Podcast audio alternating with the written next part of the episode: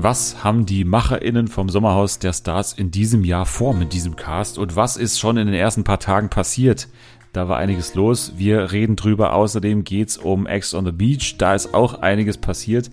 Und für uns mit die Neuentdeckung in dieser Trash-Saison ist da angekommen am Strand. Außerdem geht's um ein Reality-Competition-Format bei RTL 2. Wir haben uns nämlich die letzten beiden Folgen Kampf der Reality Stars angeguckt und da natürlich besonders auf den Kampf zwischen Emmy und Eva geguckt und auf die Rückkehr von Emmy in der neuesten Folge und was das in der Gruppe ausgelöst hat. Außerdem geht es mal wieder um Succession. Da ist in der kommenden Woche das große Serienfinale und wie das aussehen könnte, darüber denken wir intensiv nach. Und Anni und ich treten mal wieder an gegen die tickende Zeitbombe. Also alles das jetzt bei Fernsehen für alle.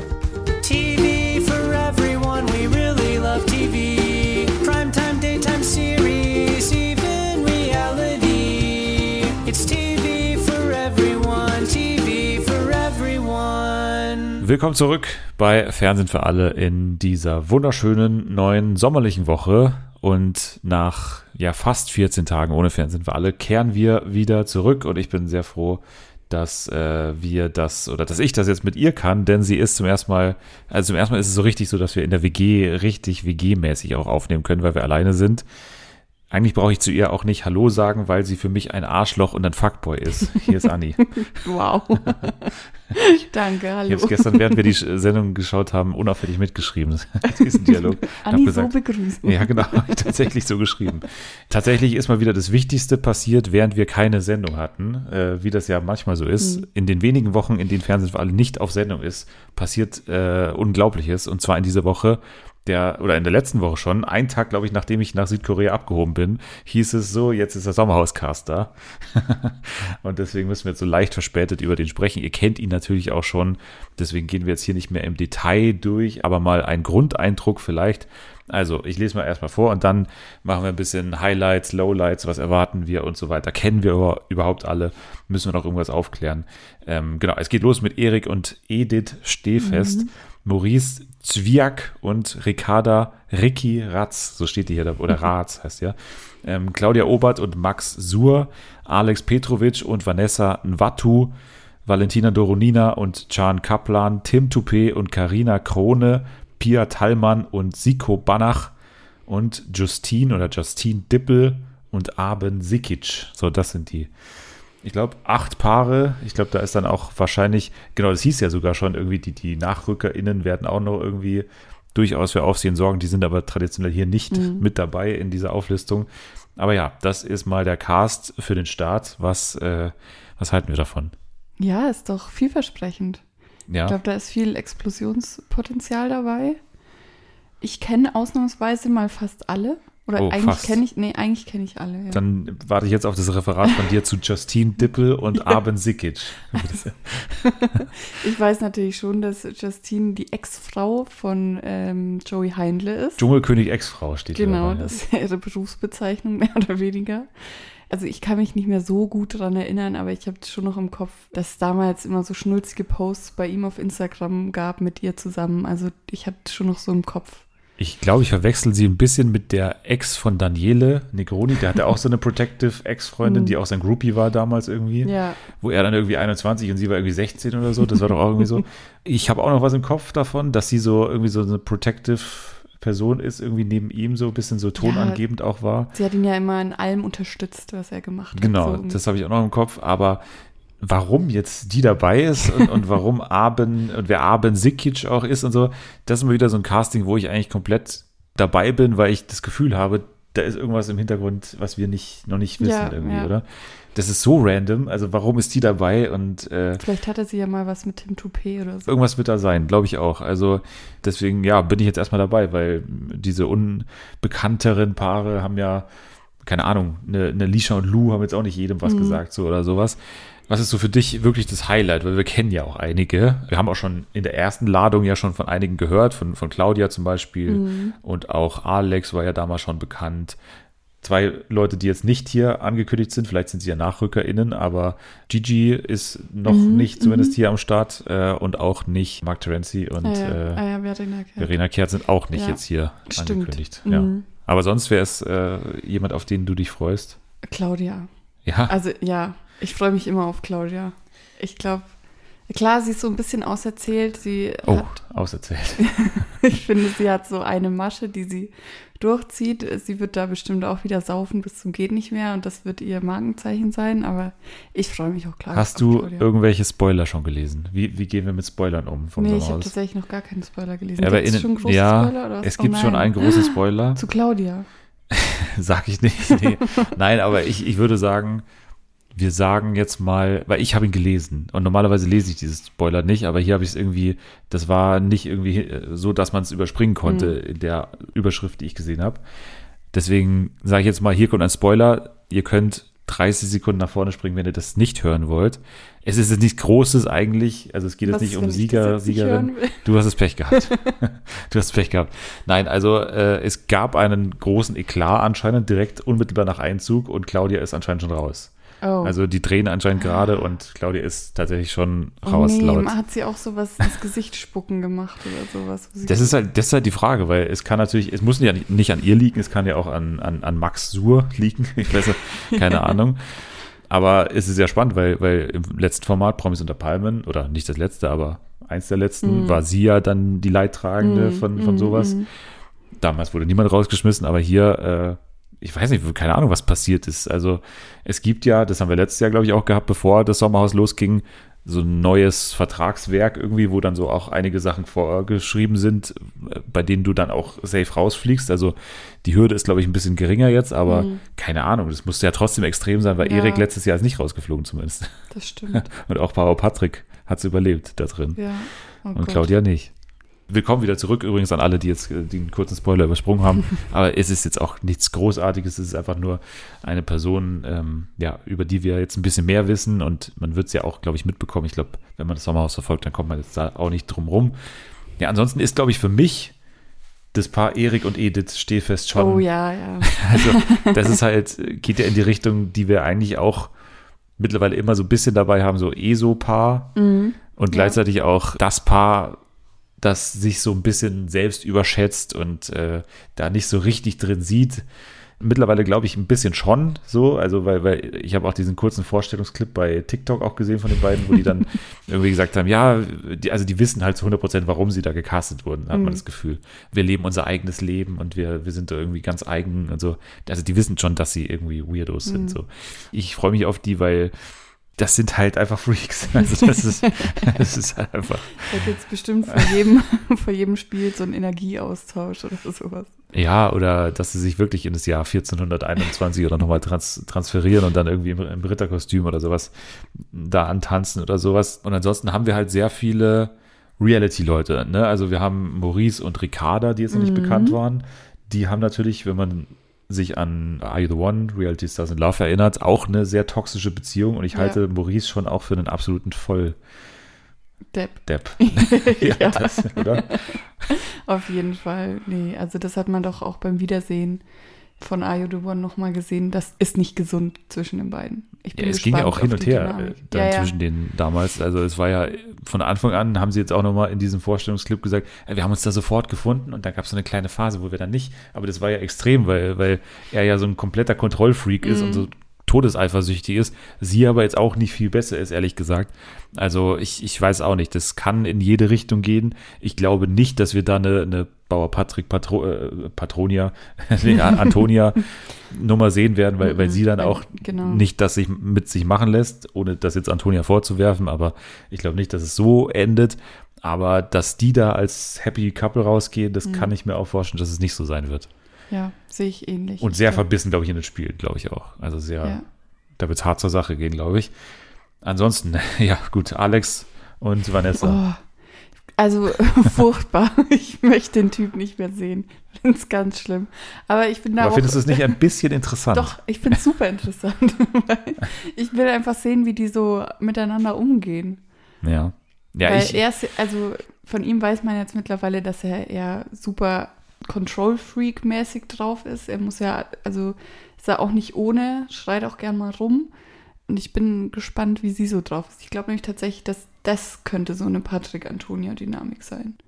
ich könnte es mir nicht erklären, wie Alex nach so vielen schlechten Erfahrungen in Fernsehshows jetzt nochmal nachlegt. Klar, er hat dann letztendlich ja immer die Belohnung bekommen, dann immer weiter eingeladen mhm. zu werden, genau deswegen, weil er so ein Vollidiot ist.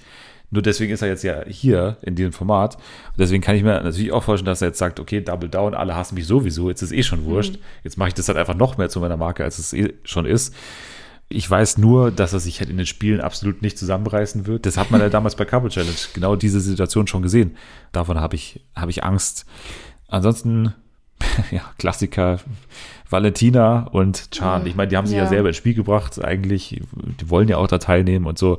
Und ich bin fast mehr gespannt auf ihn, muss ich sagen, weil wir haben ihn ja auch bei Promi Big Brother Late Night dann vor allem immer mhm. erlebt und so. Und der ist irgendwie, also ich finde den, sehr unseriös, aber irgendwie. Also dieses ja. ganze Unternehmen, was er da hat und er ist irgendwie Chef von so zwei, drei MitarbeiterInnen ja. und ich weiß nicht, irgendwie finde ich den ganz merkwürdig und hier bin ich wirklich, weil wir sie schon so oft gesehen haben, eher auf ihn gespannt. Ich kann mir vorstellen, auch so ein bisschen Rattenkönig-Potenzial. ja. Oder? Ja, doch, kann ich mir auch vorstellen. Also, ich finde, man hat in der Late Night schon immer gesehen, dass Valentina so, wenn er in der Nähe ist, sich so ein bisschen versucht zusammenzureißen und so ein bisschen seriöser rüberkommen möchte, weil sie ja auch mit seinen Eltern auf Kriegsfuß steht, so mehr oder weniger, und da ja nicht angenommen wird.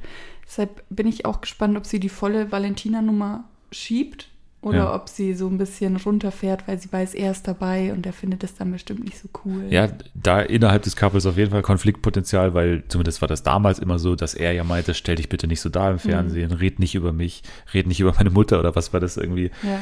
Und ja, hier ist sie halt in ihrem Element und das haben wir jetzt auch schon ein paar Mal gesehen im Sommerhaus, dass eine Kader zum Beispiel auch war ja eine ähnliche mhm. Nummer, eher so irgendwie, ja, Normalo irgendwo, auch nicht ganz normal, aber Normalo und dem das dann so ein bisschen peinlich ist, wenn die dann so in Showmodus umschaltet. Ja. Und das kann ich mir hier auch vorstellen, dass das dann zu Konflikt führen wird, weil sie dann natürlich auch immer alles besser weiß. So, das ist ja dein erster Fernsehauftritt und äh, mach mal so und so. Mhm. Hat der Kader auch so gemacht zum Beispiel. Ja, äh, Valentina darauf kann man sich auf jeden Fall auch äh, einstellen, was ungefähr passieren wird. Ja, Tim Toupé und Karina Krone, glaube ich, kann man wenig dazu sagen. Ich glaube ja. nicht, dass von denen jetzt groß. Nein, das ist diese, halt diese Malle-Leute, die sind meistens harmlos, aber genau. ja, wollen in erster Linie abcashen, habe ich immer das Gefühl. Ja, die kommen so mittelweit und sind relativ unauffällig. Und die bestimmt, ähm, wenn irgendjemand gemobbt wird oder irgendjemand so ausgegrenzt wird, dann sind das diejenigen, die zu dem halten. Ja, Tim Toupé als, äh, als oberster Sittenhüter kann man, kann man so erwarten. Auf jeden Fall, ich finde ihren Namen schön, Karina Krone. Ich, also ist die auch Sängerin? Weiß, weiß man das? Keine Ahnung. Ich, ja. Könnte hm. so ein Stage-Name sein. Ja, Karina Krone. Pia Tillmann und Siko Banach. Ja. Siko haben wir auch schon das länger nicht mehr gesehen. Ist ja auch jetzt mittlerweile Soap-Darsteller bei Köln, glaube ich, mhm. oder? Da haben die sich doch kennengelernt. Ja, ja, ja. ja. Und ja, damals war er bei Bachelorette und danach gleich bei Bachelor in Paradise. Ja. Da war er professionell, mhm. so, oder? Ja, also man wusste schon, okay, der will auf einen Insta-Auftritt hinaus Model äh, ins Spiel bringen und so weiter. Hat er geschafft. Erfolgreich dann auch im TV jetzt gelandet. Ich kann mir auch vorstellen, dass er durchaus ein ekliger Typ sein kann in so Spielen und so, in, in, im Nachhinein mhm. und so. Mhm. Kann mir auch natürlich gut vorstellen, dass er ein Siegeskandidat ist, wenn das ein gutes Couple auch ist, ja, so, wenn die ja, gut funktionieren, dann glaube ich, kann die auch weit, weit kommen am Ende. Ja, aber ob die jetzt so krass in so einem Grüppchenbildungsding mitmachen, weiß ich nicht. Also ich glaube, die sind nicht doof. Ich glaube, die wissen, was sie tun müssen, um einfach mehr Reichweite zu generieren, aber nicht ähm, negativ aufzufallen. Also ich glaube, die sind so schlau. Deshalb sehe ich die auch relativ weit vorne. Und die sind auch beide, oder so wirkt es auf mich, ähm, relativ sportlich. Also ich glaube, die haben, haben auch in den Spielen eine recht gute Chance. Haben schon mal ein Fitnessstudio von innen betreten genau, ja. und so. Das auf jeden Fall. Dann noch als letztes Justine und Arben. Was, äh, ja. äh, wo, wie weit geht's für die? keine Ahnung. Ja, mal gucken. Ich weiß nicht. Ich habe keine Ahnung, was ich von denen erwarten soll. Wenn wir wenigstens wüssten, zu wem diese ja, eventuelle Beziehung besteht, also ja. dann könnte man in etwa vielleicht abschätzen, wie das Grüppchenbildungsverhalten aussieht. So oder Max Valentina. und Justine oder sowas. Ach so, ja, das kann natürlich gut, ja, ja. Ja, vielleicht ist das der Grund, warum er rausgeflogen ist jetzt. weil ich kann mir auch, wie gesagt, vorstellen, dass es eben nicht an Claudia lag, sondern an, an Max eventuell mhm. so, weil der ist halt komplett neu in dem Bereich und kann sein, dass er da völlig über, über, ja. überdreht hat. überhaupt auch die, die Kombination Max und äh, Chan finde ich auch spannend. Mhm. Äh, so für die ersten paar Stunden anscheinend nur, aber weil, weil beide irgendwie so BWL-Leute ja, ja. sind, irgendwie Startup-Typen, die irgendwie, weiß nicht, was für ein komisches Geschäftsmodell haben. Da kann ich mir auch vorstellen, dass es für ein paar Stunden eine ordentliche mhm. Bromance mhm. gibt, die dann eventuell mit zu viel Alkohol und einem äh, Eklat endet am ersten Abend oder so. Ich weiß nicht. Wer weiß. Auf jeden Fall, das sind die Sommerhausleute. Weiter geht's mit den Leuten, die die Schlachten austragen, die im Sommerhaus teilweise stattfinden. Und zwar zum Kampf der Reality Stars. Ich habe ja, also wir haben jetzt zwei Folgen zu besprechen, theoretisch, weil wir zuletzt Folge 5 besprochen haben. Ja, sehr gut gewesen damals. Und ich war ja in Südkorea und habe auf dem Flug nach Südkorea diese Folge im Flugzeug geschaut. Glücklicherweise war ich alleine in der Reihe und habe dann nicht sozusagen erklären müssen vor irgendjemanden, was ich da anschaue. Wir werden aber diese Folge 6 jetzt ein bisschen mhm. zügiger abhandeln und würde sagen, wir, wir sprechen vor allem über den Grundkonflikt in Folge 6, weil ja dann auch wichtig wird, um Folge 7 zu verstehen. Emmy versus Eva. Yes. Und das ist ja, glaube ich, losgegangen bei der Wand der Wahrheit, wo einfach nur die Frage war, wer ist der größte Reality-Star, glaube ich, äh, oder? Das war doch, ich habe es mir hier aufgeschrieben. Oh, genau, wer ist der ja. beste Reality-Star? Es war kein Publikumsvoting, sondern ah, ja, die durften genau. einfach nur so Sel selber entscheiden. Selber ja. entscheiden, wer am Ende oben steht. Und ähm, es war dann so ein Ding, glaube ich, was Serkan auch so mit reingebracht hat, mhm. von wegen, ja, da könnte vielleicht irgendwie mehr dann äh, mit diesem Ranking passieren. Platz 1 ist nicht notwendigerweise was Gutes, weil du mhm. dann eventuell bestraft wirst. Ja. Ganz schlauer Gedanke auf jeden Fall von ihm äh, und hat dann ja auch versucht, irgendwie Daniel so nach vorne zu schieben, ja, so und so mega offensichtlich. Diese ewige Fehde. So was auch so dumm ist, einfach, weil ich glaube, wenn nicht die ganze Zeit im Sprechzimmer nachgefragt werden würde bei Serkan, dass das ihm mittlerweile auch völlig egal wäre, weil, ja. weil so stark, weiß ich nicht, haben die gar nichts mehr miteinander zu tun, aber ständig wieder, also Sag mal, was hältst du denn jetzt von dem, von dem Daniel eigentlich? Und jeden Tag, zwei, dreimal diese Frage und immer wieder sagt er dasselbe. Er, er ist natürlich auch professionell dann, aber ähm, ja, hier hat er versucht, dann eben Daniel nach ganz vorne mhm. zu schieben. So auf einmal hat er dann diesen Einfall gehabt, ja, äh, Daniel stimmt, eigentlich müsstest du nach ganz vorne und so. Der Konflikt kam aber daher, dass dann auch irgendwie Eva das so gecheckt hat und dann irgendwie gemeint hat, ja, äh, Emmy, wenn du schon hier irgendwie angibst, ja, du warst ja im spanischen, amerikanischen Reality-TV, dann geh du doch ganz nach vorne. Ja. So, und dann hat Emmy das eben ja, gehört. Und, und äh, Eva hat ja auch noch gelacht. Das ja. war der größte Auslöser. Aber ich höre da jetzt äh, raus, dass du eher bei Eva bist und so das nicht so schlimm fandest. Ja, also in dem Moment war ich vielleicht bei Eva, weil ich einfach Emmy so aufgesetzt und so schlimm finde in der kompletten Staffel, weil man einfach, also ich finde, man merkt, man hat in der ersten Sekunde schon gemerkt, sie spielte eine Rolle. Es ist alles extrem aufgesetzt. Sie stellt sich dumm mit Absicht. Es ist auch super unangenehm, das mit anzugucken. Das war halt wieder so ein Moment, wo sie gemerkt hat, okay, sie kann da jetzt drauf aufsteigen. Wenn sie jetzt, also das, sie hat das gesehen, okay, die lacht, okay, das muss ich jetzt mitmachen, ich muss mich jetzt wieder künstlich aufregen und hat wieder voll übertrieben. Also ich bin generell nicht auf Evas Seite. In dem Moment war ich es, weil ich es super unnötig fand von Emmy. Also ich bin grundsätzlich auch auf Emmys Seite, aber hier schon ziemlich klar sogar, weil äh, Eva einfach in diesem Format ständig diese Rolle fährt, von wegen, ich bin A natürlich die Gemobbte, so, ja, ich habe eh eine Freifahrtschein für alles. Und zweitens auch, ich bin irgendwie die Erwachsene und bin so super schlau auf einmal. So in jeder Szene, weiß nicht, spricht sie in so einem ganz anderen Tonfall als sonst, ja, finde ich immer so, ich mein Gott, ist mir auch zu blöd jetzt, ganz ehrlich. Und so. Ja, immer diese find, Art, ja, das finde ich ganz nervig. Und hier dann aber dieses kindische, und das war ja ein Auslachen. Das war ja, ja, die blöde Emmy geht jetzt mal ganz nach vorne. So. Ich bin hier eigentlich auf gar keiner Seite, weil ich finde sowohl Eva als auch Emmy super dumm. Also vor allem auch Eva in der neuesten Folge, aber da kommen wir bestimmt später nochmal drauf zu sprechen. Mich hat einfach diese Gesamtsituation so aufgeregt, dass Emmy muss halt losschreien. Sie muss negativ irgendwie das jetzt für sich auslegen. Und ich fand das, also ich habe es gar nicht so arg empfunden. Ich meine, Eva, klar hat sie einen dummen Spruch gemacht und dabei noch gelacht, aber ich habe es tatsächlich gar nicht so empfunden, dieses hintenrum. Also, weil Emmy hat ja ähm, das so dargestellt, als würde Eva das jetzt würde so Ja, hintenrum aber kichern, aber gar nicht so offensichtlich, aber es war total laut. Nee, ja nee ich glaube, das war nur, weil man die anderen Mikros natürlich leiser gedreht hat. Dadurch hast du ihren Kommentar mehr gehört, der ja schon so eher in Richtung Serkans Ohr ging, so. Aber dann schie- schieben wir doch sie nach vorne. Das war nicht so laut. Ja, aber es war auch kein Flüstern. nee, Also, aber es war schon lauter und sie hat es halt rausgehört. Und sie wollte nicht, dass Emmy es hört. Das glaube ich schon. Ja, gut, aber Und das ist ja dann in dem Sinne schon hinterrücks so, weil, weil du dann quasi lästern. Das ist ja wohl die, die, die Urmutter des Lästerns quasi. ja, aber das passiert ja überall. Aber wie Emmy damit umgeht, ist halt wieder. Ja, aber, Völlig aber schau mal, die steht alleine da vorne und die sitzen alle. Die will das doch. Na, das ist nein, doch ihr ja, aber- Ziel. Ja, aber trotzdem ist es in dem Sinne von einer Eva, die die Erfahrung gemacht hat. Ja, das na ist ja klar, wirklich es ist die, die also- dümmste Person, die es machen kann. ist es ja wirklich äh, nicht vorteilhaft, wenn das passiert. Und Emmy hat da, finde ich, eigentlich das sehr gut immer herausgehoben, was jetzt, was jetzt so schlecht an der Situation war. Und man kann hier auf jeden Fall das Argument sag ich mal, nicht Mobbing di- direkt, weil es ja was Systematisches ist, aber sag ich mal, Grüppchenbildung und, und irgendwie ein Einkloppen jetzt auf diejenige, die da alleine vorne steht und äh, natürlich auch davor schon irgendwie diejenige war, die eher Außenseiterin war, so.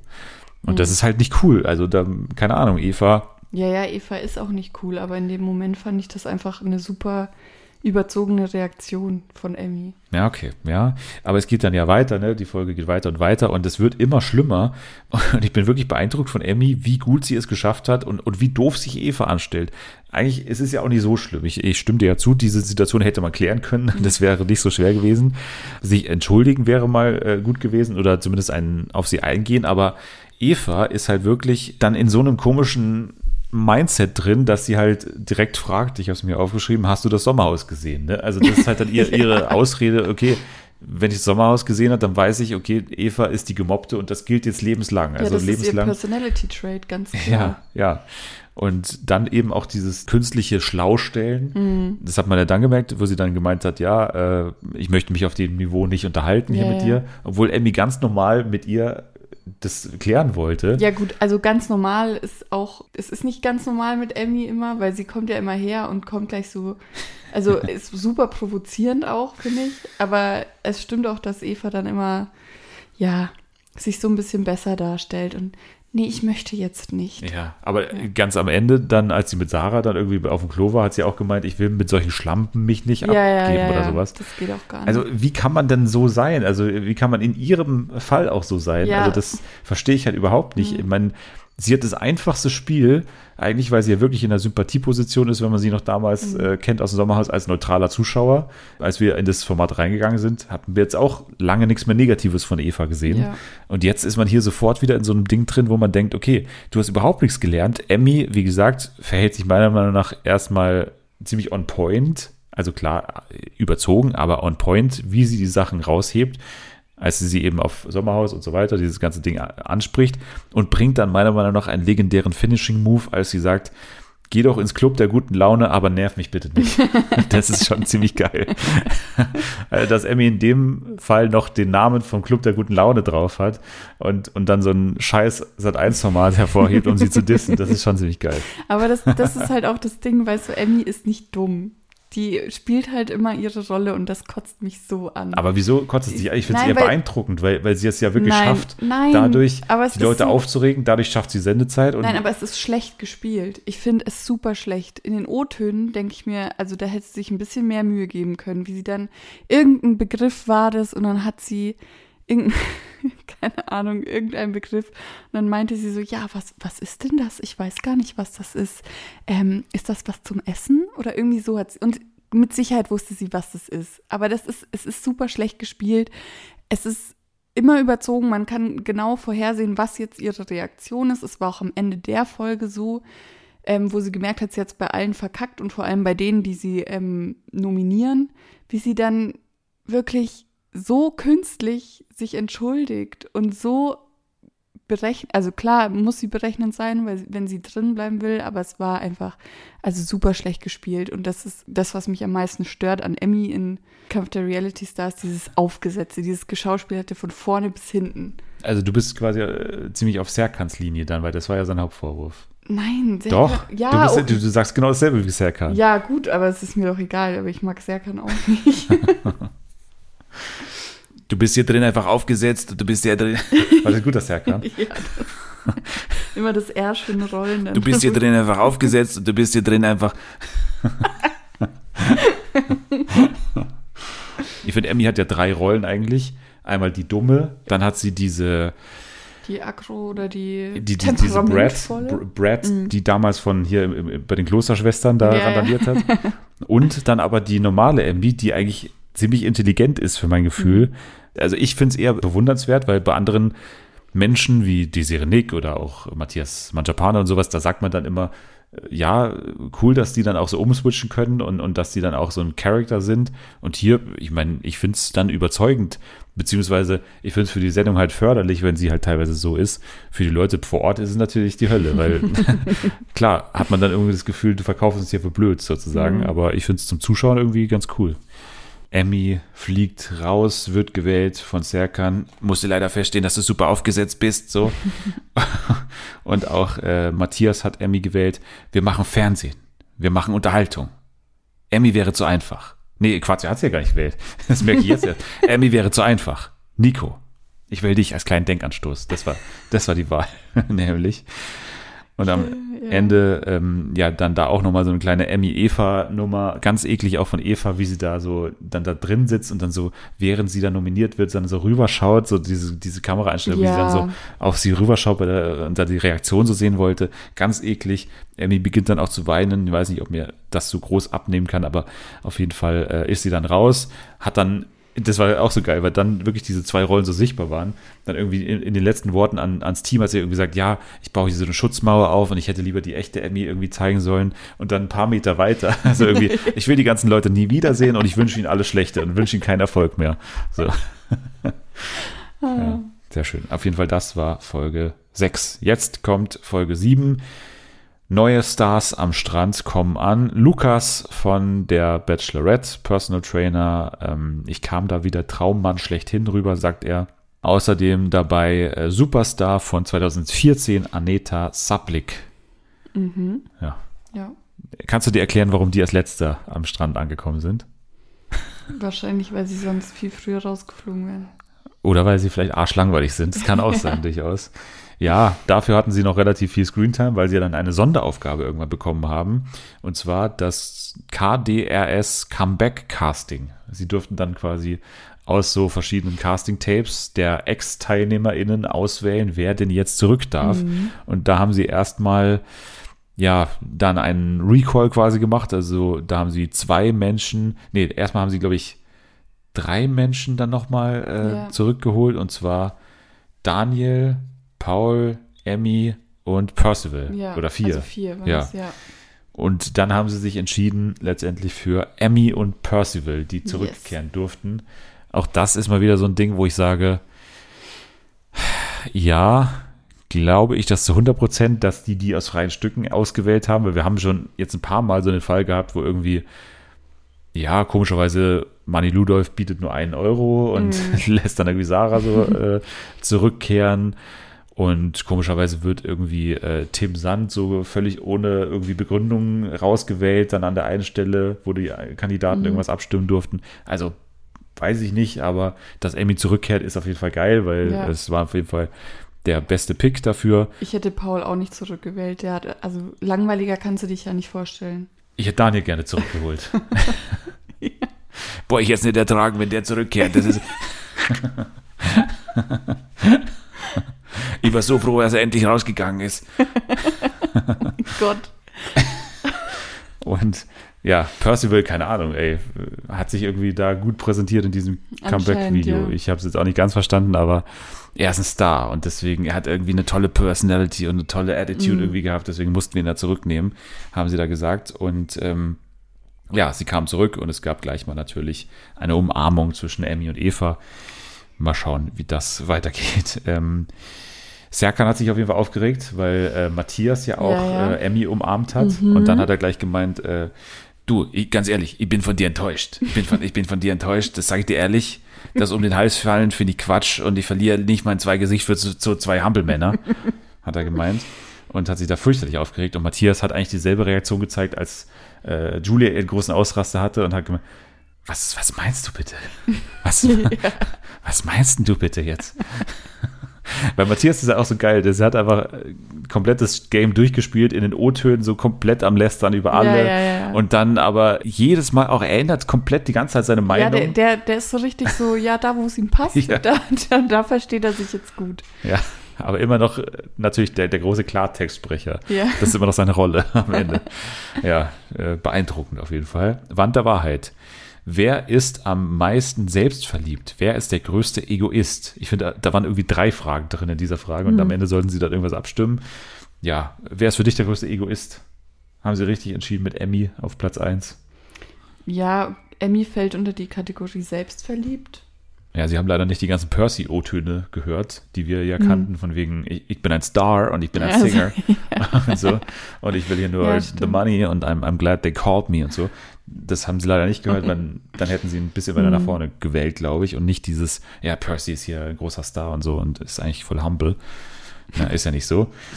Ja, Serkan und Sarah haben dann begonnen mit ihrem großen Grüppchen bilden und, Super und haben schlecht einfach. ja, das war auch so geil.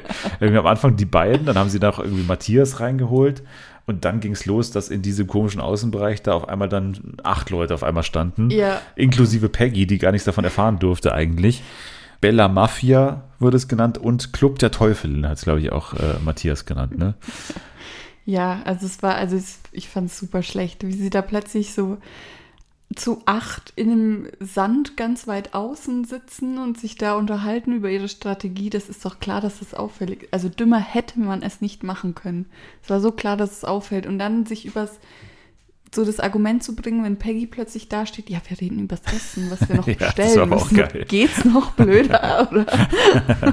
Das war aber schon geil. Also, wie Matthias das sofort geswitcht hat. Ja, ja. also ähm, mit den Eiern, da müssen wir jetzt mal überlegen, weil äh, der bestellt immer so viele Eier und das kann ja nicht so weitergehen, der Jay irgendwie. Das war schon nicht so schlecht. Aber das hat ja dann im Verlauf der Folge immer mehr auch zu brockeln begonnen, weil dann irgendwie, ich weiß nicht mehr, wie es war, auf jeden Fall in irgendeinem Gespräch, genau, das kam ja durch die Tränen von Bernd, weil Bernd Ja. das Ganze nicht ausgehalten hat. Oh Mann, der Arme, ey. Ich liebe den ja so, also ich finde den, der, ich finde den so toll. Ich bin so ein heftiger Bernd-Fan. Das hat mich schon ein bisschen traurig gemacht, dass ich das so mitgenommen hat. Aber Ich sag dir ganz ehrlich, ich ich halte es nicht aus, es nicht aus. ich schaff das nicht. Und dann auch nochmal das Gespräch mit Matthias, hat das ja dann auch nochmal so erzählt. Und dann, also du ganz ehrlich, dann lassen wir es. Also dann lassen wir das Ganze jetzt. Also ich meine, ich habe da ehrlich gesagt auch keinen Bock drauf. Und dann Matthias komplett wieder um 180 Grad die Meinung geändert. es ging dann ins Spiel, würde ich fast schon sagen, weil so viel ist dann auch nicht mehr passiert. Ja, dieses The Last Dates Hotel, ne, mit dieser Bestrafung dann, glaube ich, können wir überspringen, das erste Spiel. Ja. Es geht nur noch um das Safety-Spiel. Da gab es mal wieder ein Wissensspiel. Wer wird fallen und zwar sehr? Weil es ging dann irgendwie in diese In den Schleim. Position, wo man dann irgendwie fast in den Schleim kippt und so weiter. Und man musste Fragen beantworten. Das hat dir gefallen, das Spiel, ne? ja, ich habe ich, ich hab das äh, Spiel am Balkon geschaut und Anni saß drin und hat währenddessen Succession, glaube ich, geschaut. Ja. Und äh, ich hatte tatsächlich mehrere Lachanfälle während dieses Spiels. Weil einfach, ich muss einfach mal sagen, ich weiß nicht, ob das jemand noch so witzig findet, grundsätzlich, dass diese Leute unfassbar schwere Quizfragen die ganze Zeit beantworten müssen. Und man denkt sich wirklich, also in welcher Welt sind das denn beantwortbare Fragen? Also da sind dann wirklich solche Sachen wie, wo fanden, wo, wo fanden die Olympischen Sommerspiele 1948 statt? Und die Wer überlegen, sowas? die überlegen so völlig ernsthaft, nee, aber das war doch, das war doch Paris damals, oder? Das war doch, das war doch nicht, pa nee, das war nicht Paris damals. Als würden die das wissen. Als würde das irgendjemand wissen. Also das weiß doch kein Mensch, wo 48 die Olympischen Spiele waren. Und ich finde es so geil, dass die Situation so ist, dass man so gewohnt ist, anscheinend als Reality-Star, doofe Fragen zu bekommen, dass man immer denkt, ich muss das alles wissen eigentlich. Ja. Und deswegen behandelt man diese super schwierigen Fragen immer so, als wären es auch wirklich einfache Fragen und es würde einem sofort auf der Zunge liegen. Und diese Komik daran, die, die äh, habe ich jetzt in dieser Folge auch neu entdeckt, aber hier war sie richtig geil, weil, weil die Fragen so schwer waren. weil, und, und das ist mein Lieblingsmoment der Folge. Wer hat 100 Augen in der, in der griechischen Mythologie, glaube ich, war Ja. das. Und äh, mal wieder auch richtig geil, dann sind irgendwie vier Namen von irgendwelchen griechischen Ja, Sagenfiguren. gleich. Genau, Argus, Daphnis, Agamemnon und Narziss. so, alle natürlich immer falsch ausgesprochen. Und dann gab es ja die legendäre Option für die Ratenden an den Publikumsjoker zu übergeben, die Ja. in Form von Emmy und äh, Percival. äh, Percival, genau, Mhm. die, die beiden, also der beste Publikumsjoker ever, die durften dann quasi helfen bei Fragen in der griechischen Mythologie. Ja. Und Ja, aber das, das können die doch beantworten. Ja, aber dann Serkan auch, nee, ich, ich muss sie abgeben, keine Ahnung, ich weiß es nicht. Und dann wird so völlig ernsthaft auch diese Frage gestellt und die überlegen dann auch so, nee, I I mean, it could be, could be D, it could be C. Und dann irgendwann, als sie dann hin und her überlegt haben, irgendwann nur noch Emmy, äh, Agamemnon, Agamemnon, Agamemnon. Und ich konnte nicht mehr, ich konnte nicht mehr, weil das war einfach, alles äh, hat sich da kumuliert, diese komplette Komik mit diesen schwierigen Fragen und dann auch noch die absurden griechischen Begriffe und dann Emmy muss die nennen und so. Einfach geil. Und Percy danach auch noch natürlich, ja, ich hätte es eigentlich wissen sollen, ich bin natürlich auf einer US-Privatuni Genau. äh, erzogen worden. Ja. ja, hätte ihm eigentlich klar sein müssen. Wann ist eigentlich das nächste Schaltjahr? 2100, 2100, 2200, 2300? Kann man irgendwo ausrechnen, aber Ja, Kein aber Plan, doch nicht ey. in der Zeit, ja, ey. kein Plan. Oder gibt es da irgendwie so eine Faustregel, wo man weiß? Ja, wahrscheinlich schon. Wahrscheinlich gut. schon. Aber Mhm. naja, war, also ich fand es sehr, sehr schön. Dann äh, auf jeden Fall am Ende konnte sich wer saven. Es waren ja auch, nee, es waren keine Teams. Ne? Es, Jay war es, äh, glaube ich, oder? Nee, Peggy. Doch, äh, also Jay und Peggy. Jay und Peggy. Jay Auf und jeder Peggy. Seite irgendwie eine. Genau, auf jeder Seite. Und mal wieder äh, Matthias im Finale gescheitert. Mhm. Kurz vor dem Safe-Ticket hat er dann versagt. Mal wieder gegen Peggy in dem Fall. Ja, dann Stunde der Wahrheit. Aneta und Lukas durften entscheiden. Nico übrigens raus aus Ja, äh, gesundheitlichen der- Gründen. Die haben das gesagt, Nico ist raus. Ich wusste nicht mehr, wer Nico ist. Ich habe es völlig verdrängt. Das ist mir nicht aufgefallen, dass er überhaupt da war. Patsche, Nico Patsche Paczynski. Ja, Ja. aber Legendär äh, bei dem Po-Spiel mit Emmy angetreten und eigentlich alles gewusst, ne? Ja, bei, stimmt. äh, äh, da fällt mir doch prompt Mhm. die Antwort nicht ein. Hoffentlich geht's ihm gut, Nico. Lukas und Aneta wählen dann Jess raus, relativ. ja, Unerwartet. Ich fand sie echt sympathisch. Ja, aber nicht. Ich glaube, da hätte noch was kommen können, aber hat jetzt halt gar keine Mhm. Zeit so. Ja, am wenigsten Berührungspunkte war für sie auf jeden Fall die Begründung und dann ging es in die Nominierung. Das war dann auch ähm, ja relativ klar, dachte man, weil, weil Sarah ja schon so angezählt war, aber dann komischerweise Sascha auch so ein bisschen in äh, Mhm. Bedrängnis äh, gekommen. Ja, da Ja. kam das Zwillingsargument. Ja, was natürlich auch gut ist. Ich fand, Sarah ja, hat hat ihre ganzen Versuche waren eigentlich ganz gut, das von sich abzuwenden. Also erstmal dieses Neu gegen Alt und dann auch noch, ja, aber hier aufpassen auf die Zwillinge, weil die sind Mhm. natürlich verbündet. Wenn du und er im Finale steht, Ja. der wird nicht sein Bruder wählen. Matthias, der Sarah nominiert hat, war natürlich auch sehr kurios, Mhm. weil er weiß auch nicht, was da los war. Auf jeden Fall, er war auf 180, ist dann nach vorne gestapft und hat gesagt, so, ich freue mich auf eine tolle Diskussion, ich Ja. wähle Sarah. Und Sarah so, was? Was ist denn- hier los? Hast du Fieber? War dann, glaube ich, ihre Frage. Also ja, am Ende Gleichstand bei äh, Sarah und Sascha. Und weil Nico natürlich aus gesundheitlichen Gründen ausgeschieden Mhm. ist, niemand ausgeschieden. Ja. Und äh, jetzt haben sie den Salat. Jetzt haben sie die Nominierungsstimmen. Sarah ist nochmal eine Woche länger da. Alles äh, ganz gut gelaufen, würde ich sagen. Ich möchte noch kurz was zu Eva sagen, weil Ja. es gab ja noch diesen einen Moment ähm, nach dem Schleimspiel, Ach, ja, sie, stimmt. sie hatte Schleim in ihren Wimpern. Das darf natürlich nicht passieren. Ja. Ne? Ähm, Äh, kann mal kurz jemand kommen? Ich sehe hier gerade gar nichts. Ja.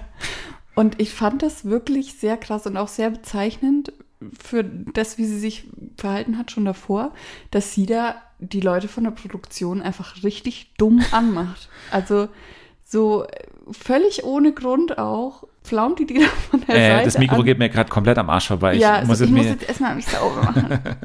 Und dann, ja, hat sie super unsympathisch gemacht. Ich finde, sowas macht man nicht. Da reißt man sich halt kurz zusammen. So, die wollen dir ja nichts Böses.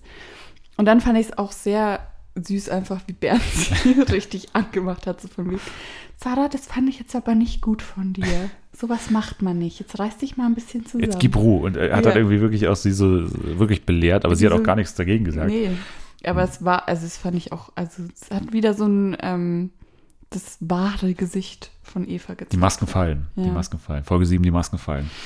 Naja, alles klar. Also, Kampf der Reality Stars, damit haben wir, haben wir hinter uns. Und wir gehen noch zu Ex on the Beach, Folge 4 und 5. Da geht es ja vor allem um Yassin und Karina. Mhm.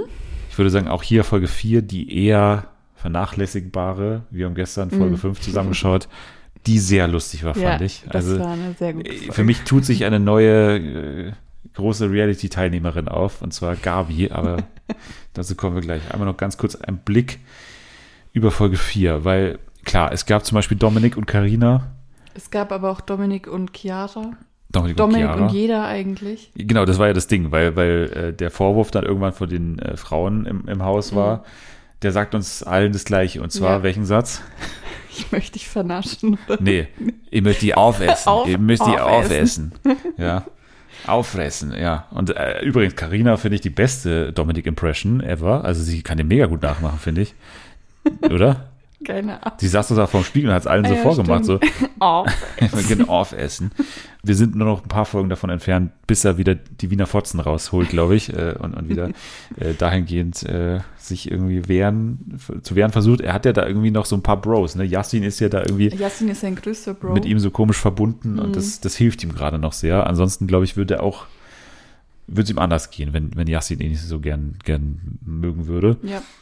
Ja, ansonsten, ja, Karina Yassin, ja, also der große ja- Konflikt war ja, Yassin hat mit, ähm, oder? genau, Das ja, das war, ja, das war der, der Aftermath davon. Ja, Yassin hat mit Paulina geschlafen. Er hat es nicht Karina erzählt. Karina und Paulina waren am Strand. Paulina hat Karina gesteckt, dass die miteinander geschlafen haben. Dann war der große Konflikt. Karina war natürlich sauer auf Yassin. Yassin hat sich ertappt gefühlt, hat es aber geschafft, es wieder so Ja, umzudrehen, dass er nicht. Carina war sauer, ne? Also Ja, Carina war, Carina- also Ich meine, Carina, Karina steht auf Yassin. ja. So, der hätte Ich wahrscheinlich weiß nicht, so wie viel Mal sie ihm sagt, dass seine Frisur übrigens mega gut aussieht, innerhalb von zwei Stunden. Aber geil fand ich auch, wie sich Johnny dann so vor ihn geworfen hat so und hat ihn so zu verteidigen versucht und dann hat Carina gemeint, der Mann kann sich selbst verteidigen, der ist zwei Meter groß. Aber ich finde es auch immer so anstrengend, ähm, dass Karina immer sofort losschreit und immer gleich so richtig so. Jetzt misch dich mal nicht ein und dann schreit sie immer so los. Jetzt misch dich mal nicht ein. Der Mann kann sich selber verteidigen. Das ist immer so richtig biestig, so von Ja. 0 auf 100 so und richtig gemein auch zu anderen Leuten so. Ja, sie hätte mal gemein sein sollen oder gemeiner noch zu Dominik. Ja. Das war eher durch die Blume, so nach dem Motto, so, nee, nee, das wird hier nichts, ne? Du kannst jetzt hier einen Rückzieher machen, das, das, also überhaupt nicht. Also das Mhm. geht hier gar nicht so. Ja, äh, dann ist Lisa eingezogen, die Ex von Roman? Roman, ja. Der Fuckboy. Ja, finde, keine Ahnung, finde sie relativ langweilig, finde auch Roman nach wie vor relativ langweilig, Mhm. obwohl er jetzt diese Story hatte, die relativ lustig war, aber wurde nichts groß draus, bisher zumindest, keine Ahnung. Welche Story? Das mit. Mit Tinder und so, oder? Ach so. Diese Geschichte, dass er irgendwie Tinder runtergeladen hat und dann Ich finde es immer so geil, wie er redet. So, ja, dann wollte ich halt eine poppen. Ja, ich wollte halt wegflanken und dann wollte ich halt.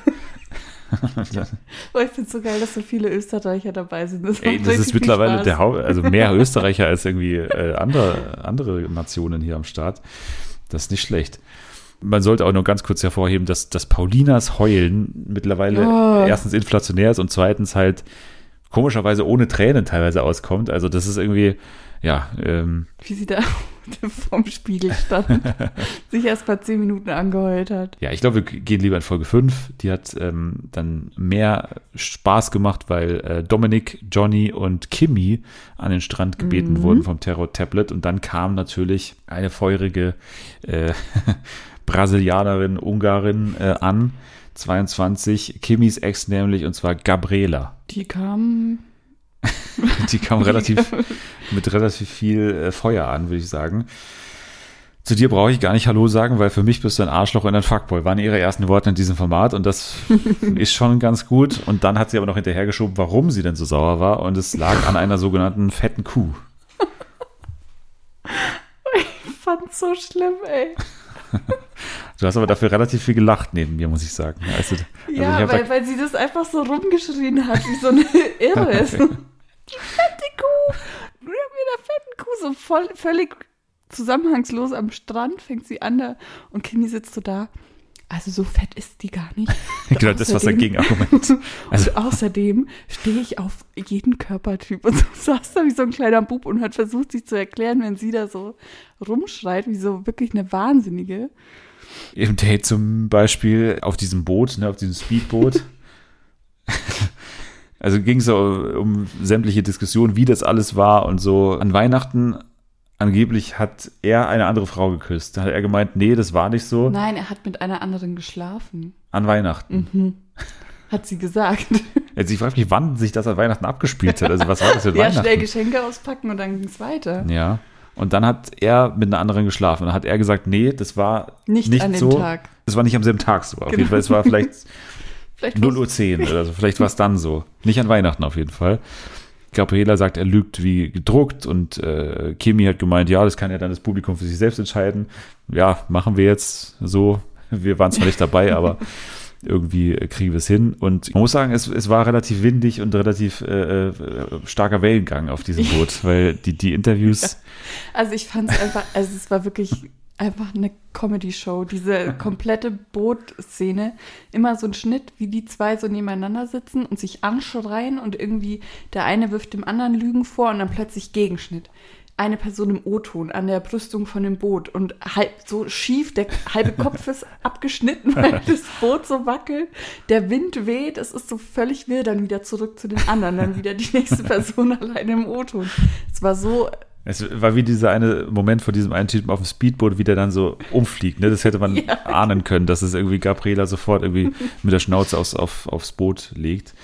Dominik ja. hat ähm, Dominik, sehr viel Bock auf, genau. auf Gabriela, Er weil er natürlich da war am Strand und hat sie gesehen und kam dann zurück und war, äh, Ja, da ist ganz klar seine Traumfrau. ja, Boah, die ist so sexy, die ist genau mein Typ. die hat so große braune Augen.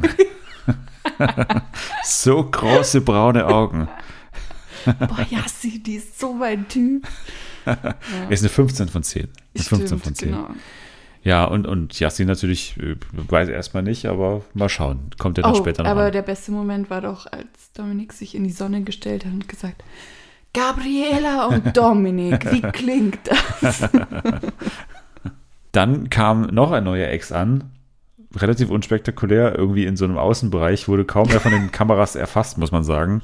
Und er hat dann selbst nochmal nachgecheckt, okay, äh, Maurice an, an Team bin ich hier richtig mit meinem Ja. Riesentablett mit den, mit den zwei äh, Kokosnüssen drauf. Also das war wirklich, ich muss so lachen, wie er da wirklich hier den Weg lang, dann wieder zurück, dann wieder da und wieder da. Mit seinem fetten Tablett nicht mal da diesen Weg entlang gepasst. Ja, Ja, der Mann heißt Maurice, ist 27 und stellt sich als sympathischer, humorvoller Ficker vor. Hast du es nicht gehört? doch. ja, genau. Das war auf jeden Fall seine Ankündigung.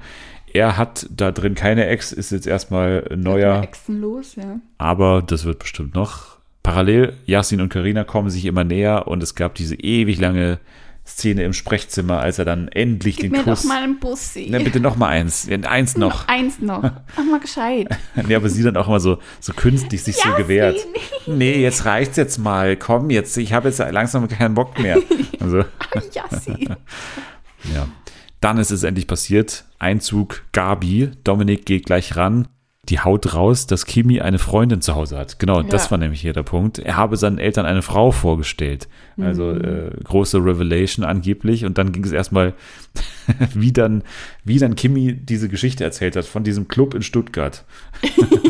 Also dann sich so groß aufgebaut hat und gemeint hat, so, wir waren im, im Club, im Lift in Stuttgart und es war so und die hat so getanzt und dann hat sie der einen irgendwie meiner Freundin, er war mit seiner Freundin da, oder? Ja, oder mit irgend. Nee, das war doch die fette Kuh, dachte ich. war das die fette Kuh? Also, er, also sie hat die fette Kuh irgendwie am Nacken geschlagen oder sowas, oder? Das, ja, er meinte, die hat ihr einen Schlag gegeben. Also, wir müssen mal ganz kurz sagen, natürlich, das Format hat es nicht geschafft, irgendwie dieses Fettshaming natürlich Mm, ja. einzuordnen. Uns ist es natürlich klar. Wir, also, ne, wir, wir machen uns hier lustig über sozusagen ja. diese absurde Verwendung dieses Begriffes ständig und dass es immer unhinterfragt die ganze Zeit verwendet wird, auch so. Sie haben ja einen Offsprecher, ne? Das wäre eigentlich eine Möglichkeit gewesen, hier mal was einzuordnen. Und sie haben es nicht gemacht. Ich frage mich, ob es für sie gereicht hat in, in deren Mindset, dass äh, ja Kimi so einen leichten Spruch dagegen gebracht hat, wegen so, so fett war sie ja gar nicht. Ja. Und dass das dann für die Redaktion anscheinend gereicht hat. Aber es ist natürlich schon ähm, ja ziemlich assi, dass das hier ständig verwendet wird und so weiter. Muss man bei allem Humor hier äh, vielleicht mal nebenbei auch, auch sagen, dass es natürlich äh, ja nicht, nicht cool ist. Ja, aber es ging natürlich weiter mit, mit äh, Gavi, die dann sich so gleich mal etabliert hat, als die, ja, die hat schon Feuer, haben auch die ganzen Frauen gesagt. Dominik ist aber immer noch, das war so geil, diese, dieses, also überhaupt der Schnitt in dieser Folge mega geil, aber überhaupt, wie das hier gegengeschnitten wurde. Das war so lustig, wie sie hier die Stories aus Stuttgart irgendwie raushaut und parallel dann eben Dominik mit so Liebesmusik und so irgendwie Blümchen, Ja, äh, wie er dann irgendwie so, so in, in Love sie so anschaut, während sie da irgendwie so Sie- wie die größte Kackbratze da so Sachen raushaut. Ja, dann auch immer sein O-Ton so, oh ja, die hat so Feuer, die Die ist, ist so, so geil. toll und boah. Ich finde die so geil. Und, und sie so, ja, der Kimi ist voll das Arschloch, voll der Fuck. Ja, boah, sie hat so viel Temperament, sie ist meine Traumfrau. Also mit dem stimmt da irgendwas nicht. Der ist äh, Nee. so merkwürdig, ey, wie der so redet und, wie der die. Leute anschaut und so. Also Das, das ist genau so ein, so ein Typ, den, den trifft man so im Club. Das so, der, der hält sich da so Samst jeden Samstag ist er im selben Club und macht alle an. Alle Frauen macht er an und jede Frau warnt die andere vor dem einen Typen. Das ist so einer, den jeder kennt, weil der so richtig ekelhaft ist und jeden anmacht. So einer ist es. Ja, es geht ja dann weiter mit Gabi und Dominik. Und zwar ähm, mit diesem Gespräch im Schlafzimmer hat sie natürlich auch sofort zu sich irgendwie da ins Bett eingeladen, neben ihr schlafen und so weiter. Wenn du offen bist, bin ich auch offen. Er wolle seinen Fokus auf sie legen, schon nach ein paar äh, Minuten im Prinzip. Sie haben dann auch ein paar Gemeinsamkeiten entdeckt, zum Beispiel die ungarischen Wurzeln. Sie fühle sich aber mehr als Brasilianerin.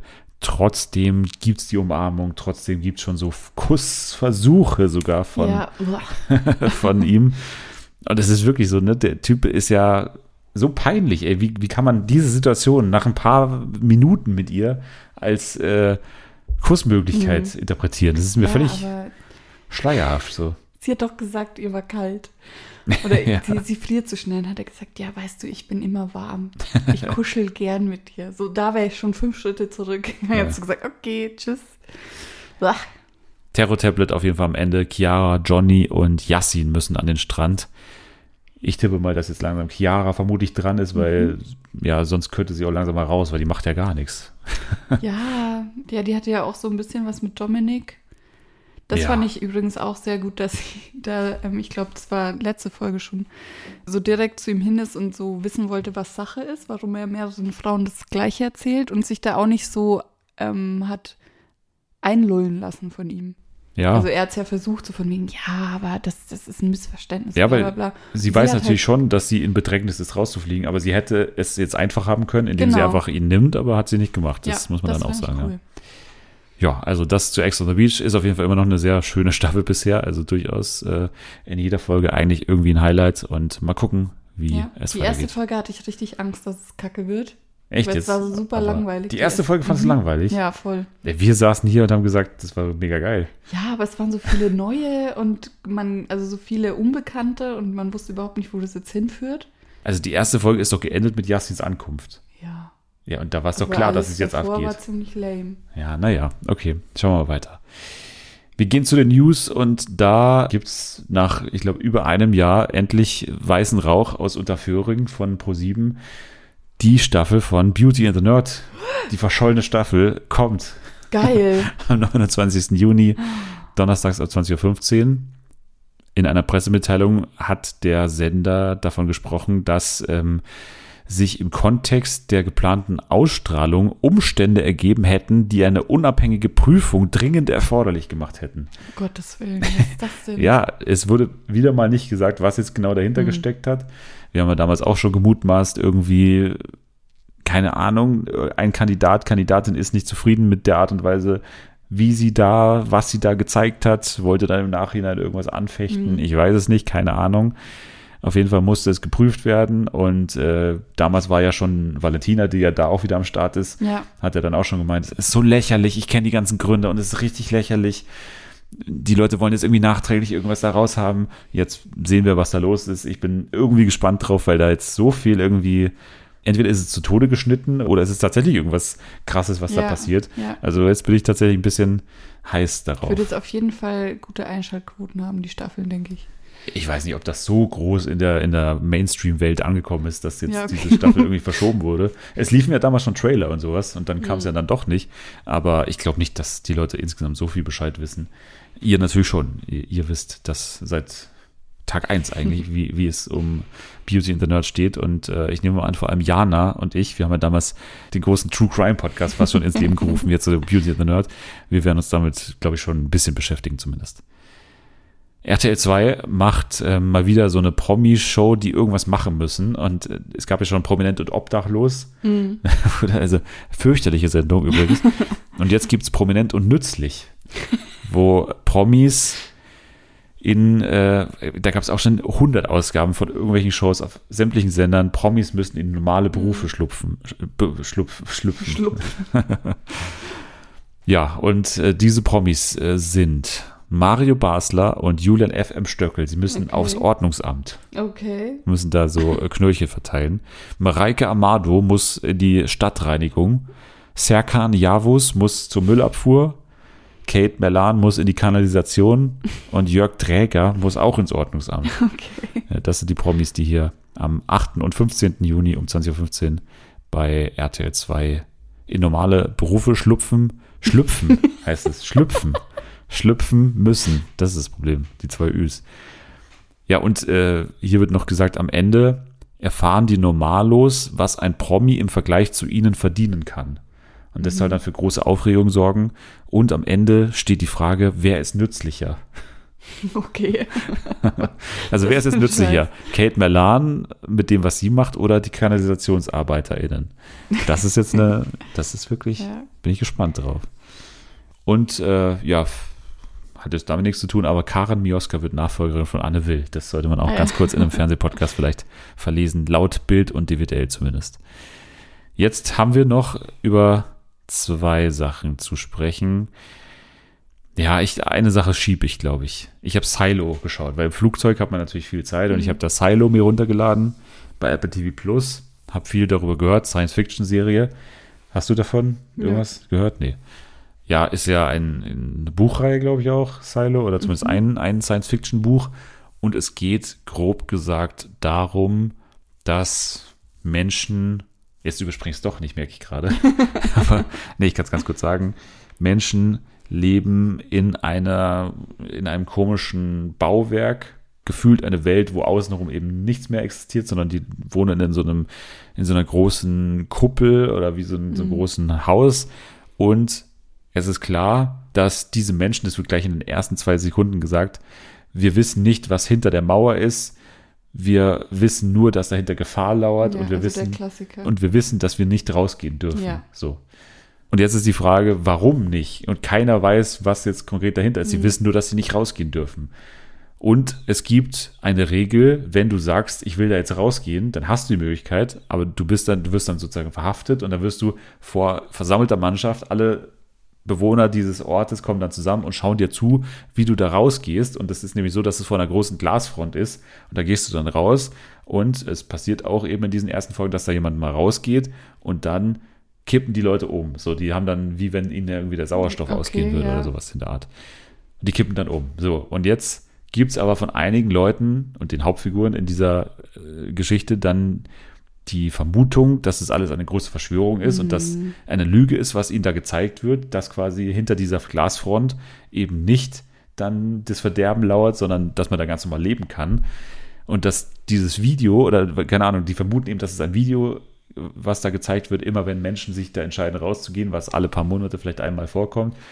Und dass es eben eine große Inszenierung ist, um den Leuten da was vorzumachen. Mhm. So. Und jetzt äh, entpuppen sich da eben so ähm, Hauptfiguren eben, die dann eben versuchen herauszufinden, was da los ist. Und ich muss sagen, die ersten drei Folgen waren ziemlich, ziemlich gut. ja, es ziemlich gut. klingt, ich, also es klingt gut. Apple TV Plus hat ja sowieso einige tolle Science-Fiction-Serien jetzt auch schon gemacht, immer mit krassem Produktionsaufwand und auch mit, mit tollen Sets und hier auch wieder. Das schaut wirklich sehr realistisch aus äh, und, und äh, ja, irgendwie auch ein cooles Worldbuilding, die ganzen Maschinen. Es geht auch sehr viel um Maschinen und um so große, also Folge 3 hat eine krasse Action-Szene, die mit so einem großen Reaktor quasi zu tun hat und das ja sieht sehr beeindruckend aus alles und äh, Rebecca Ferguson ist die Hauptfigur, David Oyelowo spielt auch mit, der eine gute Rolle hat. Ja, und dann ist es eine, eine ganz schöne Science-Fiction-Serie. Ich kann bisher nur über die ersten drei Folgen sprechen. Macher ist äh, Graham Yost von Slow Horses und The Americans. The Americans, was ich ja sehr gerne mag auch. Und ja, deswegen runde Nummer kann man auf jeden Fall mal reinschauen in Silo. Und wird gerade auch sehr gefeiert. Also wer da ein bisschen Talk of the Town mitmachen möchte, der kann das, sollte das jetzt noch tun, weil es jetzt eben noch mhm. wöchentlich gerade läuft. Aber es geht natürlich nicht mehr Talk of the Town als Succession, natürlich. Äh, ganz kurz in dieser Woche, wir sind in der Folge vor dem Finale. Ja. Und du hast jetzt die Folgen 8 und 9 hintereinander geschaut, weil du ewig gebraucht hast, um Folge 8 zu schauen. Ja. und Folge 8 war groß angekündigt, war natürlich irgendwo klar, weil irgendwie ne, bekannt war, es ist die Wahlfolge mhm, und mhm. äh, ja, es ist spannend, wie Succession eine Wahlfolge macht und ich würde sagen, die Folge hat ziemlich delivered. Also das ist so die Königsklasse des Drehbuchschreibens, weil, weil hier so viele Sachen parallel passieren. Mhm. Es geht um eine große Geschichte, Präsidentschaftswahlkampf, aber am Ende geht es darum, wie gehen sie sich gegenseitig auf, auf den Zeiger, wer hintergeht wen. Ja. Und dadurch entsteht letztendlich die Wahl des Präsidenten. Also der Präsident wird gewählt, weil diese drei ja, weil Geschwister sich uneinig sind. Ja. Sich uneinig sind. So, ja. Ja, äh, war eine krasse Folge. Ja. Fand ich. Also ja, oder nicht? Ja, doch, ich finde auch. Ich finde auch. Äh, die Frage ist nur, für wen du quasi mitgegangen bist in dem Streit.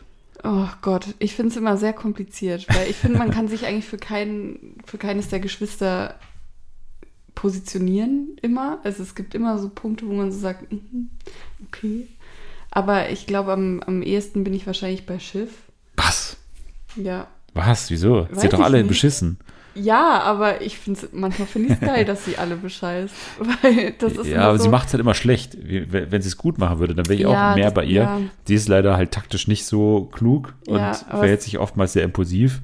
Ja, gut. Sie steht natürlich auf der richtigen Seite politisch, das muss man das, ja hier sagen. Stimmt. Sie ist nicht bei dem großen Nazi, so Mencken, der dann am Ende auch gewählt wird, dank äh, Ken und Rome. Mhm. Ja, es ist auch wurscht letztendlich. Also, also ihr geht es ja auch um sich letztendlich. Sie ja, ja es geht am Ende um ganz oben stehen und ja. hat ihre eigene Taktik mal wieder.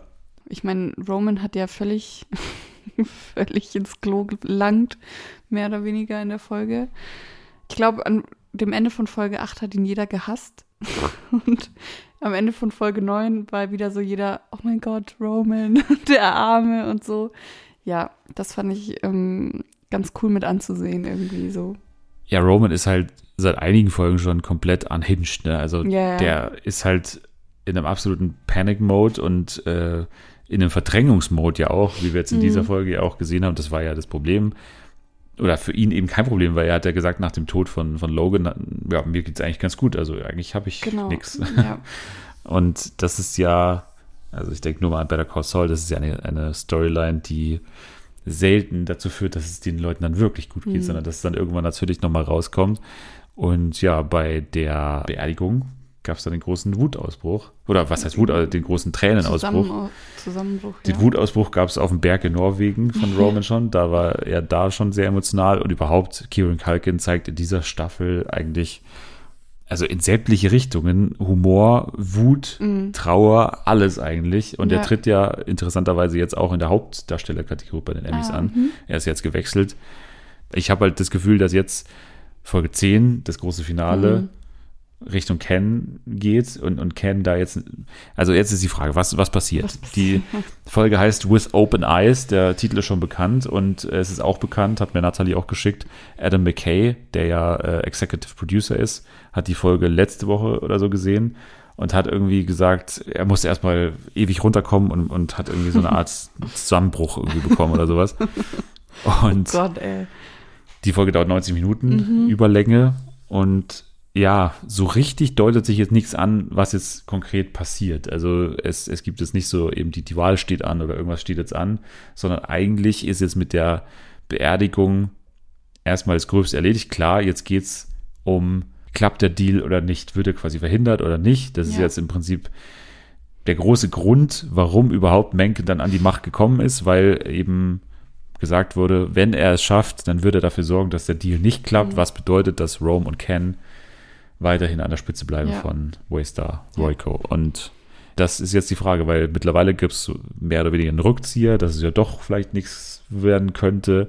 Schiff und äh, hier unser Norweger Lukas so? Metzen Ja. Mhm. haben ihre eigene Eigenes Süppchen da Agenda und haben ihren eigenen Plan, wie sie das äh, dann doch schaffen. American CEO Mhm. ist jetzt der offizielle Plan. Heißt, wenn er es schafft, ist Schiff die Königin. Ja. Wir haben also ganz klar Schiff versus Roman und Ken. Mhm. Roman, keine Ahnung, wie sehr er gerade überhaupt zurechnungsfähig ist für das Finale Mhm. jetzt, so, weil die letzte Szene, die wir von ihm gesehen haben, war keine Ja. Ahnung. Ja. Das wird jetzt bestimmt irgendwie auch ein Echo hervorrufen, weil er irgendwie einfach mal auf offener Straße da zusammengetrampelt wurde, gefühlt. Ken, ich hatte so das Gefühl, am Ende hat er so wieder so ein bisschen zu seinen, zu seinen Sinn zurückgefunden, mehr oder weniger. Wo er Rome dann auch mal gesagt hat, so, ähm, dass er Scheiße gebaut hat. Ja, you fucked up. Ja, ja. Ja. so, da hat er wieder so, okay, der alte Kendall ist zurück, so, er weiß, was er machen muss, aber zwischenzeitlich dachte man ja auch, er dreht jetzt völlig am Rad. Ähm, als seine, seine Frau und seine Kinder aus der Stadt wollten und er dann völlig ausgerastet ist.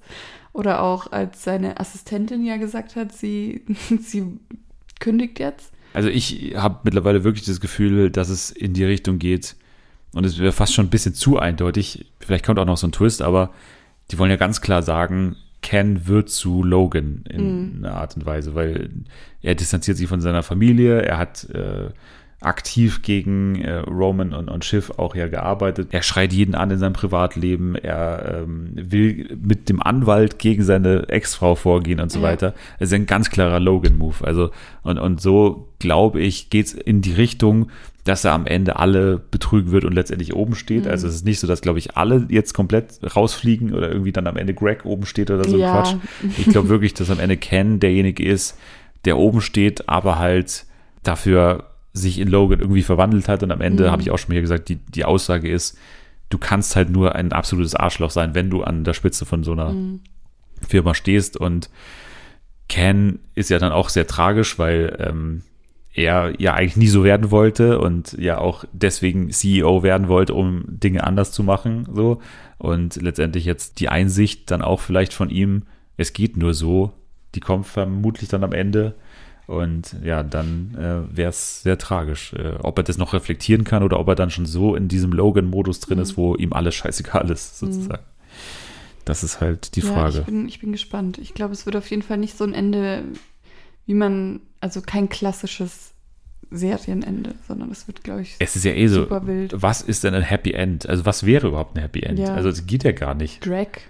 Ja, aber das wäre sie ja auch nicht, weil, weil Greg in dieser Staffel ein absolutes Arschloch auch ist. ja. So, also in welcher Welt wäre dann das ein, ein gutes Ende, wenn dieser Vollidiot auf, auf dem Thron sitzt? Also das geht ja auch nicht. Charaktere, die wirklich auch irgendwie eine Wandlung oder in irgendeiner Weise eine Reflexion gemacht haben, ist für mich Connor und ist für mich auch Tom. So, die beiden, die hätten eine Art Happy Ending verdient für mein Gefühl. Stand jetzt ist noch ein bisschen Platz, so die können immer noch Scheiße bauen, aber Stand jetzt finde ich, die haben irgendwie sind relativ mit allem im Reinen. Ja, So. ich will, dass der letzte Shot ist Connor in Slowenien oder so, irgendwie beim Abendessen mit Willa. Ja, why not? So, also das kann passieren. Ja, dann sind wir mal gespannt, was bei Succession passiert. With Open Eyes, dieser Titel, ne? Kann auf einen Tod hindeuten. Irgendjemand stirbt, hat offene Augen quasi irgendwie. Kann aber auch irgendwie mit offenen Augen ins Verderben rennen, sozusagen. Kann alles sein, aber wir sind gespannt. Spannend. Succession, ja. Jetzt geht's in ein Spiel. Die Bombe liegt hier schon vor uns. Wir spielen Finde ich Bombe und die Begriffe kommen in dieser Woche von Selma. Oh, Hat sie für uns geschrieben. Was bedeutet das, das Kreischen? bei Selma könnte ich mir auch vorstellen, dass sie. Nee, ich sag's nicht. doch, sag. Doch, doch, doch, doch. Jetzt komm. Ich hoffe, sie war nett zu mir. Du wolltest sagen, du kannst dir vorstellen, dass sie nett zu dir war. Und du hast es dann jetzt anders formuliert. Also Bombenspiel ist klar, wir reichen uns die Bombe hin und her, die tickt und bei dem sie aufhört zu ticken, der bekommt einen Minuspunkt. Ja. Und äh, wir müssen Assoziationen zu gewissen Kategorien nennen. Es geht los mit folgendem Begriff. Eurovision-Finalisten, Länder in diesem Jahr. Äh, Slowenien, Deutschland, ähm, UK, Spanien, Frankreich, Schweden, Portugal, Finnland, ähm, Belgien, San Marino, Österreich. ähm, San Marino war kein Finalland. ja, du hast es aber angenommen. Mann. Karma. Also wenn, es, wenn jetzt hier nur Eurovision-Sachen kommen, dann ticke ich aber aus. Nee, aber ich sehe schon die nächste Kategorie. Das ist spannend, weil, ja, wir, genau, ich kann hier aber eh nicht schauen. Aktueller Sommerhauscast. Also aktueller nehme ich jetzt mal an, der neue. Der neue, denke ich okay. mal. Äh, Edith und Dings. Oder immer nur eine Person oder beide? Eine Person. Ich habe was gesagt. Edith und Dings ist. Ja, Edith. Ist doch ein Name. Oh. Edith ist ein Name. Ich muss das Ganze vermutlich editieren am Ende, dieses, diese Stelle, aber ähm, ja. In 2023 veröffentlichte Serien.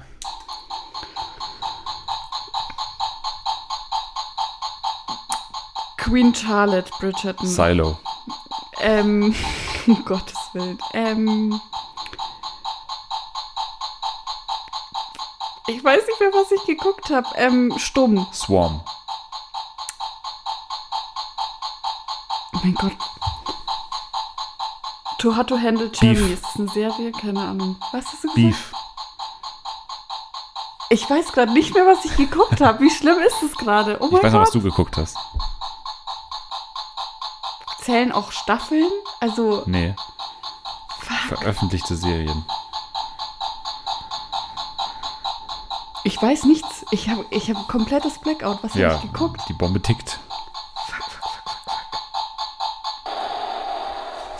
The Last of Us. Hast du noch geguckt? Stimmt. Anfang Januar gekommen. Oh mein Gott, mein Hirn war gerade richtig leer. Mir ist nur so Scheiß eingefallen. ja, so Scheiße brauchen wir jetzt auch, denn es geht um die Voldy-Kinder. Estefan. Silvana, Sarafina. Estefania. das habe ich doch gesagt. Nee, Doch. du hast Silvana gesagt. Nee, ich habe als erstes Estefan. Ja, dann sage ich halt Loredana. Ich weiß nicht, wie die alle heißen. Es waren doch schon fast alle. Kev nee, nicht Kevin. Doch, Kevin. Nee, Jeremy Pascal. Lavinia. Oh. Waren es nicht schon alle? Nee. Eine fehlt noch. Eine, eine die ich noch kenne. Keine Ahnung. Nur die Kinder oder kann ich auch Silvia sagen? Nee, die ist kein Kind. Auch nicht die Enkel. Toll. Also ich hätte noch Sarah Jane, oder wie die heißt, Oh. gekannt. Ja. Okay, wie viel steht es eigentlich? 2-2 Also 2-2, okay. Mhm. Das heißt, die letzte entscheidet. entscheidet. Oh Gottes Willen, was ist das hier? Münchner Stadtteile. ist dir klar, dass wir Fernsehpodcast sind? Sendling. Äh, Schwabing, Thalkirchen. Heidhausen, Ähm, Pasing. Giesing, Obermenzing. Hasenbergel. Äh. Moser. Ähm, äh, Thalkirchen? Habe ich schon gesagt? Was? Nein. Habe ich hast gesagt? Du, Hab oder ich Perlach. Ähm, Ludwigsvorstadt. Riem, oder? München-Riem? Ja. Berg am Leim. Ha. Mir ist das hier? Eingefallen. Ja, also, sorry an alle Nicht-Münchner. Wir haben jetzt gerade hier Münchner Stadtteile uns hin und her gereicht, weil Selma hier meinte, das ist natürlich super kultig, wenn wir hier die MünchnerInnen Münchner Stadtteile ähm, sagen lassen. Ja, Glückwunsch. Yay, Das- ich habe mal wieder gewonnen. Ja, hast mal wieder gewonnen. Sehr gut. Also, falls ihr auch noch einen Münchner Stadtteil wisst, dann meldet euch bei Twitter unter @fernsehenfa oder unter @annielovesu. Das geht zum Beispiel oder unter der ist der Dödel. Das geht natürlich auch bei Instagram und bei TikTok. Außerdem kann man fünf Sterne hinterlassen bei Spotify und Apple Podcast. Man kann außerdem Rezensionen hinterlassen. Da kann man was Schönes schreiben bei Apple Podcast. Bei Spotify kann man ja auch was Schönes schreiben als Kommentar der Folge.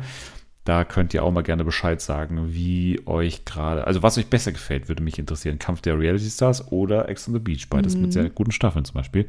Das wäre interessant. Jetzt ähm, kann ich nur noch an dich sagen, äh, danke für die interessante Folge. Danke fürs dabei sein. Ja, gerne. In der nächsten Woche dann vermutlich mal wieder was zu Temptation Island, was wir in dieser Woche ausgelassen haben.